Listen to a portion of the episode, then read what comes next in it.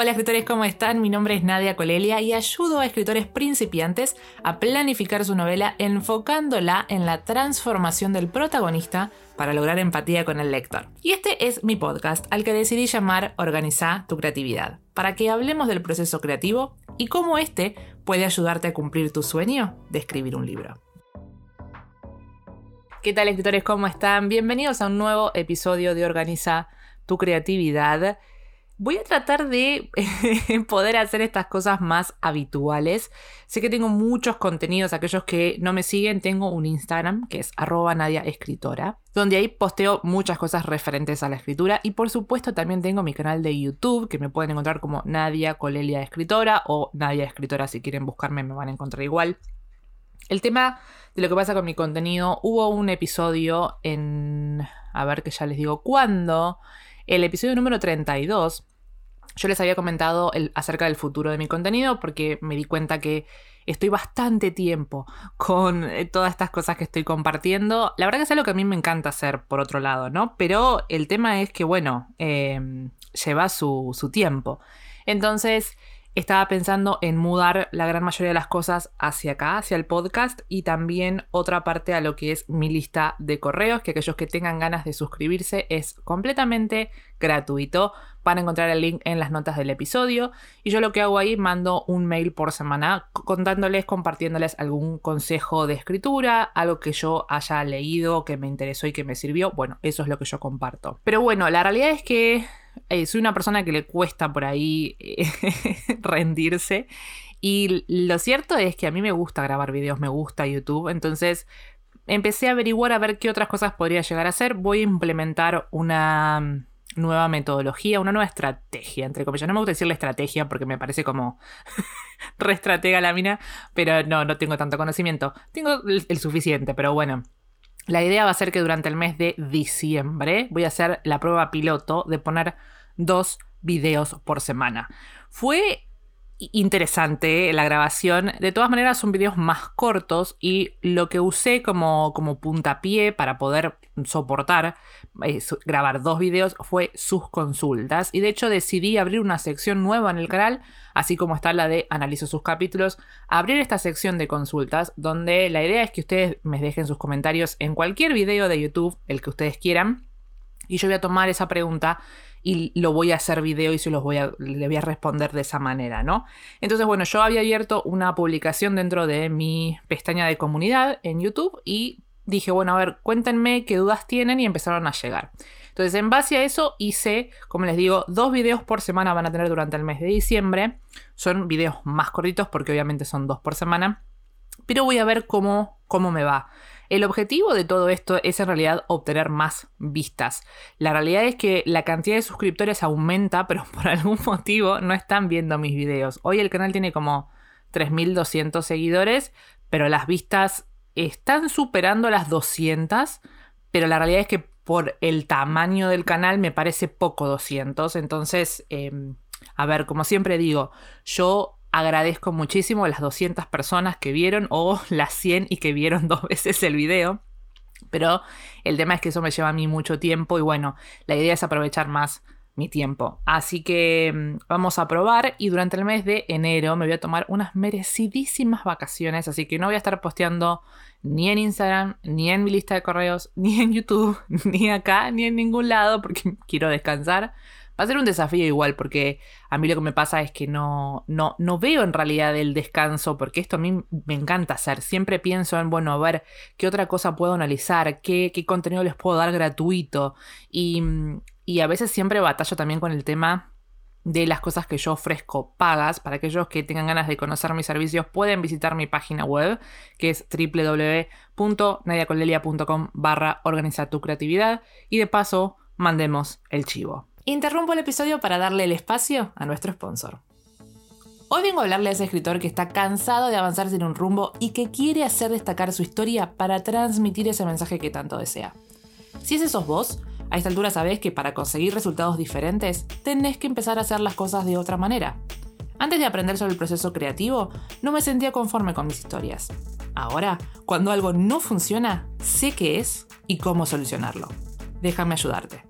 Para conocer los servicios que ofrezco, podés visitar mi página web www.nadiacolelia.com barra organiza tu creatividad. Bueno, quería contarles antes de empezar con, con, el tema del podcast del día de hoy, que son cinco preguntas que hacerse antes de empezar a escribir. Quería contarles que terminé de leer I'm Thinking of Ending Things de Ian Reid, que es el libro en el que se basó la película de Netflix, que se llama Estoy, estoy pensando en terminar las cosas. La verdad que fue un libro muy interesante, porque justo también me hizo acordar a una de las consultas que hubo dentro de las que me hicieron en YouTube y que tenía que ver con el uso de los narradores, porque lo que estuvo de bueno el libro es que tuvo varios narradores y estuvo justificado en la historia. Así que es algo que yo sinceramente les recomiendo que lean. No sé si hay una versión en castellano, pero si manejan el idioma inglés les súper recomiendo el libro porque va cambiando el narrador en, la misma, digamos, en el mismo capítulo y, te das cuenta cómo empieza a cambiar. O sea, es, bastante sutil igual, pero cuando te diste cuenta dices, ¿qué pasó acá? Y empezás a leer para atrás y decís, ah, mira cómo lo hizo. Así que eh, nada, un tip para aquellos que están eh, trabajando el tema de los narradores, me parece que es, es una buena manera de aprender de qué manera usarlo, pero como les digo, está muy justificado dentro de, eh, de, la historia. Así que bueno, hoy a la tarde voy a, voy a, ver la película, a ver de qué manera tradujeron esa, esa historia que es bastante particular. Pero bueno, en Instagram tengo una sección, si podría decirse, que se llama 5 preguntas antes de. Eh, si ustedes visitan mi Instagram, que se los repito, es arroba nadia van a ver que hay una parte que vieron que empezaron a aparecer esto de las guías bueno, hice una guía respecto de todos los posteos que hice referente a este tópico porque me parece que les gustó mucho y creo que les gustó por el hecho de que es algo sencillo, ¿no? Es como que uno piensa, ok, bueno, tengo que hacer esto, me tengo que hacer estas cinco preguntas. Y en realidad ese fue el objetivo de, esta, de este posteo, de este contenido, de que traten de simplificar las cosas. Obviamente, que ustedes pueden pensar en la historia en un nivel muchísimo más detallado, lleva muchísimo más tiempo, pero todo depende de los procesos creativos. Ustedes pueden empezar Ustedes pueden pensar su historia diciendo, mi historia va a empezar así, esto, esto más o menos va a ser el desarrollo y va a terminar así. Punto. No, no, necesitan más, prefieren descubrir la historia. Tal vez haya otros que ni siquiera necesiten esa guía y quieren descubrirla a medida que la van escribiendo. No hay una forma correcta de escribir. Pero bueno, la idea de estos posteos tiene que ver con que ustedes traten de simplificar las cosas y que se apoyen de la planificación. Se los dice una persona que empezó siendo alguien que estructuraba, en realidad no, alguien que no estructuraba las cosas, sino que escribía de manera espontánea o como le suelen decir, escritura brújula. Y cuando conocí las ventajas de la planificación es lo que yo estoy transmitiendo y que la verdad me parece que es súper útil. Yo empecé por algo muy vago y después fui perfeccionando más y más mi proceso.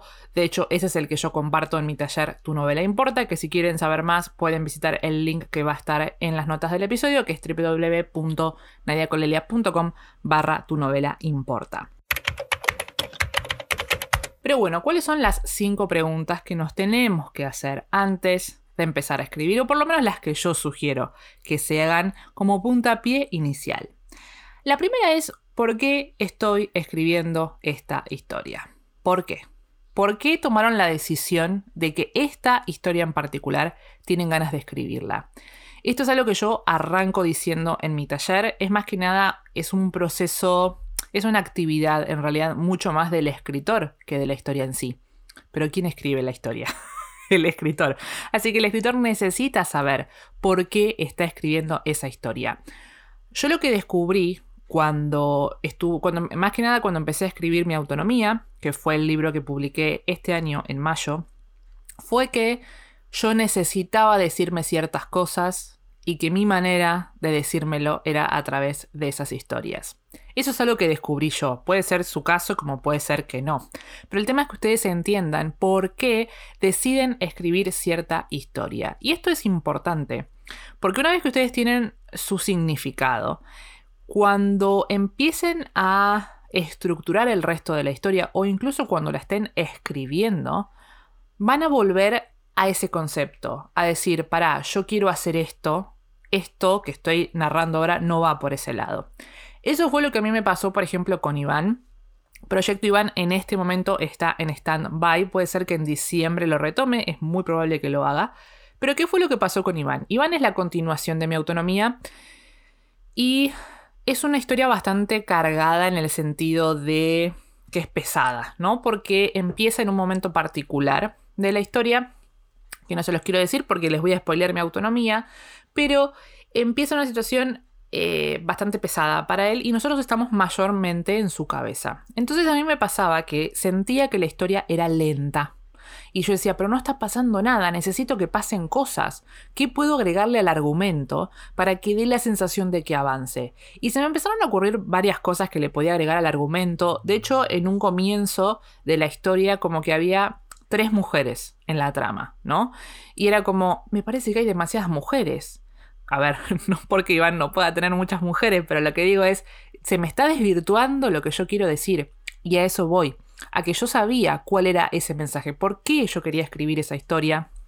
Entonces, cuando empecé a pensar en todas esas cosas que yo le quería agregar para hacer avanzar la trama, me daba cuenta que estaba desvirtuando el mensaje.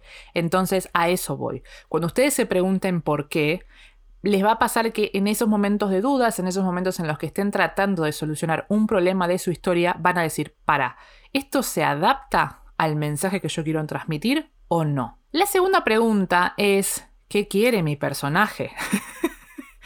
Eh, a ver, yo les voy a contar una confidencia, se dice. Cuando yo, al principio, ¿no? Cuando empezó, eh, escribía y todavía no tenía mucho conocimiento respecto al proceso creativo, yo no tenía la más mínima idea de lo que quería mi personaje. Yo tenía súper estructurado todo, sabía al principio el fin, incluso cuando todavía no tenía bien un sistema formado respecto a cómo estructurar una historia, yo me sabía todo de la historia. Ahora, alguien me preguntaba qué era lo que quería mi personaje y yo no tenía idea. Esto es súper importante por varios motivos. Primero, eh, la historia en realidad, o por lo menos como yo empecé a ver a las historias, tienen que ver con el personaje.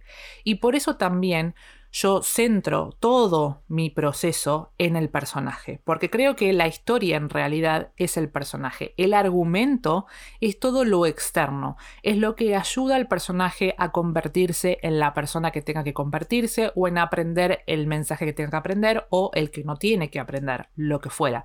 Pero todo se centra en el personaje. Entonces, cuando uno sabe qué es lo que quiere, uno puede pensar de qué manera lo va a conseguir. Porque a ver, si nosotros pensamos, ¿no? En mi personaje quiere entrar en una universidad, quiere conseguir una beca, porque de repente él es de una persona que no tiene tantos recursos y de repente quiere conseguir una beca para poder entrar en una super universidad. Ok, eso es lo que quiere mi personaje y eso yo lo tengo que saber desde el principio de la historia. ¿Por qué? Porque yo tengo que hacer que él eh, consiga eso o no, dependiendo de cómo va a ser su historia, pero le voy a tener que crear pasos, ¿no? De acá adelante, que, cuáles son todas esas cosas que él va a tener que hacer para poder conseguir eso. Y asociado a eso, a esos pasos, tengo que ponerle obstáculos. Todo esto, que es uno de los ejercicios que yo les ofrezco a mis estudiantes del taller Tu, novela importa, tiene que ver con el desarrollo del segundo acto. Porque lo que nosotros tenemos que tratar de hacer es, bueno, a ver, cuáles son todas esas cosas que él va a hacer para conseguir eso que quiere. Que en realidad, a fin de cuentas, hacia el final nos vamos a dar cuenta que eh, hay, otra, hay otra razón que por ahí él todavía no sabe, el personaje que estoy hablando, que por ahí no sabe, pero eso viene más adelante en la historia. Pero es, es, indispensable empezar con el qué quiere el personaje como para saber cuál es mi norte y tratar de ir hacia ese lugar. Si no, es como que queda medio raro. ¿Puede el personaje querer más de una cosa a la vez? Por supuesto. De hecho, si nosotros pensamos en este ejemplo que yo les digo, en donde el personaje quiere entrar en una universidad, puede ser que lo primero que quiera hacer es conseguir una buena mm, nota en alguna materia de la escuela, por ejemplo, porque tiene que ver con ese pequeño paso que tiene que hacer antes de poder entrar en la universidad. Puede ser que incluso cuando él trabajó mucho tiempo para trabajar en la universidad, después se da cuenta que no es esa la que él necesita, sino que es otra. Entonces puede ir cambiando ese, ese deseo externo, pero es indispensable saber qué es lo que quiere el personaje. La tercera pregunta es, ¿qué mensaje quiero transmitir? Este eh, es, es un poquito parecido a la primera pregunta. La primera pregunta más que nada tenía que ver con algo personal del escritor O sea, una motivación personal del por qué estoy escribiendo esta historia. Y esta es más como para lo externo, ¿no? O sea, por ahí pueden ser la misma, por ahí puede variar. Pero el tema de, esta, de esta tercera pregunta tiene que ver con ese mensaje que queremos dejarle al lector. Esa cosa que queremos que el lector se lleve de la historia. Y así como la pregunta 1, este mensaje nos va a ayudar a nosotros a no desvirtuar lo que estamos contando. Porque a veces con el afán de querer hacer la historia extraordinaria, de que, queremos que pasen cosas, nos olvidamos de eso que queremos transmitir y en realidad debería ser lo principal, por lo menos como lo veo yo. A mí me pasó eso con mi autonomía. Cuando yo la empecé a escribir, eh, había cosas que no me terminaban de cerrar. Lo había trabajado bastante, pero en ese momento era lo que yo podía hacer. Y yo tengo una eterna lucha con las historias que son románticas, porque no me suelen gustar. Y había cosas en la historia de mi autonomía que no me terminaban de cerrar por ese mismo motivo. Pero a fin de cuentas, cuando yo después de verlo una y otra vez dije, no sé qué más le puedo poner a esta historia. Creo que hasta acá llegué yo. ¿Y qué fue lo que a mí me determinó, ok, avanzo o no avanzo? Fue el hecho de decir, ¿se entiende lo que yo quiero transmitir con esta historia? y para mí se entendía. Para mí se entendía cuál era el mensaje final, entonces me quedé con eso, con, eh, con eso, con eso que se entendía y también con las emociones que a mí me había provocado la historia.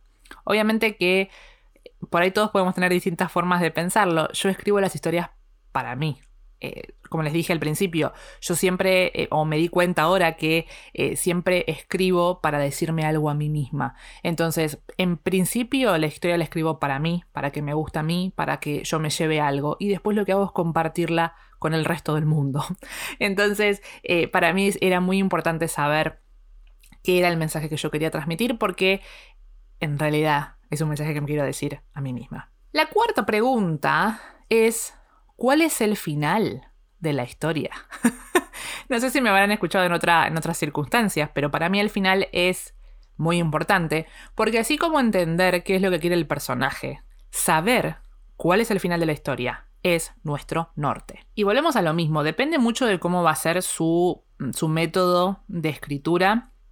Y les repito, no es que haya uno mejor o uno peor, yo les comparto lo que a mí me funciona y por lo menos saber cuál va a ser el final, si va a ser un final bueno, malo, si el personaje va a conseguir eso que quiere como si no lo va a conseguir.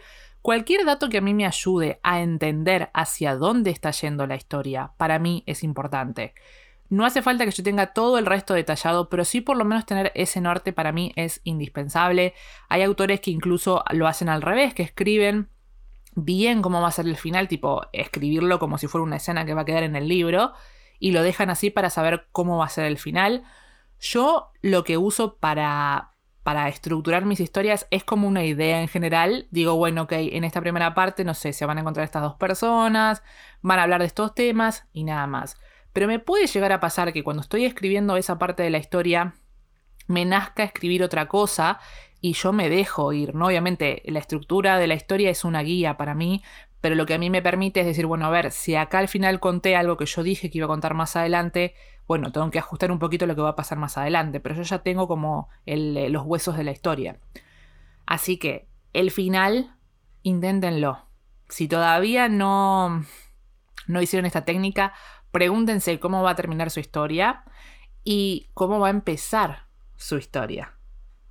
Porque tienen que ser como eh, espejos opuestos. Espejos opuestos como la otra cara de la moneda, ¿no? Como para realmente generar esa cosa de, eh, de ese impacto de cambio. Porque si al final, por ejemplo, nuestro protagonista termina entrando en la universidad de sus sueños y estudiando o recibiéndose de la carrera, tiene que empezar no teniendo la universidad, no pudiendo entrar, es como con otra situación completamente diferente, para que cuando terminemos de leer la historia digamos, wow, cómo cambió. Y la última pregunta, que no es para nada menor, es, ¿cuándo voy a escribirla?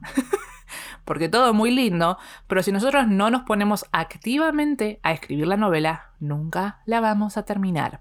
Y siempre van a haber excusas para no escribir una novela, porque tenemos esta idea de que la novela es algo muy grande, es algo que va a llevar mucho tiempo. Sí, a ver, no es una mentira eso que están pensando, pero si se quedan con esa idea, nunca lo van a hacer, porque siempre van a decir, uh, no, pero bueno, lo que pasa es que ahora no tengo tiempo, eh, ahora tengo que estudiar, o cuando esté un poco más tranquilo, o no sé, cuando termine la escuela, cuando, no sé, siempre van a haber excusas. Y no me acuerdo si fue en un video de YouTube o acá mismo, que fue como un poco dura, mi opinión, pero la realidad es que si uno quiere escribir, la va a escribir, punto.